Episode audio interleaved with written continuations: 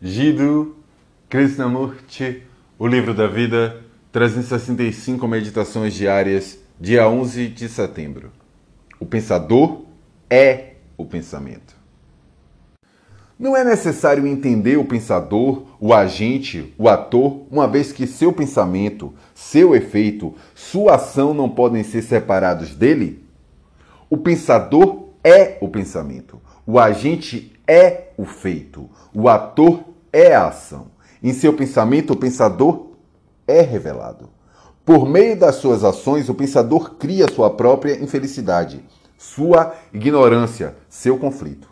O artista pinta um retrato da felicidade, da tristeza, da confusão passageiras. Por que ele produz esse quadro doloroso? Certamente, esse é o problema que deve ser estudado, entendido e desfeito. Por que o pensador pensa em seus pensamentos, a partir dos quais fluem todas as suas ações? Esse é o muro de pedra contra o qual você tem batido sua cabeça, não é? Se o pensador pudesse transcender a si mesmo, todo conflito cessaria.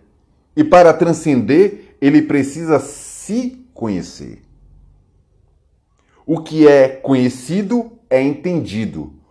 O que é cumprido e completado não se repete.